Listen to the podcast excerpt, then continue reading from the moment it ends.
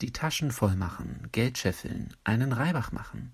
Heute geht es darum, wie Redewendungen über hohen Gewinn den Anschein des Unredlichen transportieren. Wer sich die Taschen voll macht, der macht guten Umsatz, der nutzt eine Gelegenheit für hohe Margen, geht aber meist auch vergleichsweise hohe Risiken ein.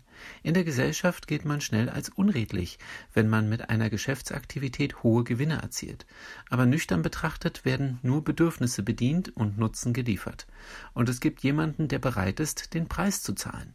Nun könnte man das Argument bringen, derjenige nutzt die Situation der Kunden aus und verlangt einen höheren Preis, als notwendig wäre.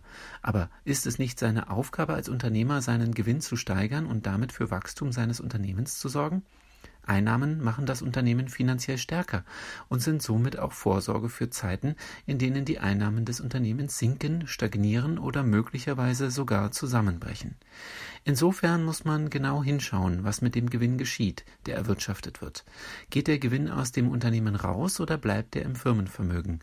Man könnte demnach konkret fragen, ob der Gewinn beispielsweise für Produktentwicklung oder Mitarbeiterfortbildung eingesetzt wird, ob er als Bonuszahlung ausgeschüttet wird oder in die stille Reserve kommt. Man muss auch auf den Kontext achten, in dem diese Redewendung die Taschen voll machen verwendet wird. Nach dem Bezahlen im Supermarkt macht jeder seine Taschen voll, um das Gekaufte nach Hause zu bringen. Ich plädiere dafür, jedem seinen Gewinn zu gönnen und immer davon auszugehen, dass derjenige verantwortungsvoll und dienlich mit dem erwirtschafteten Geld umgeht.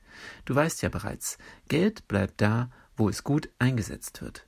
Oftmals können wir von solchen Situationen auch etwas lernen, zum Beispiel schneller auf Marktsituationen zu reagieren, mutiger zu sein, Risiken verlässlicher zu kalkulieren und so weiter.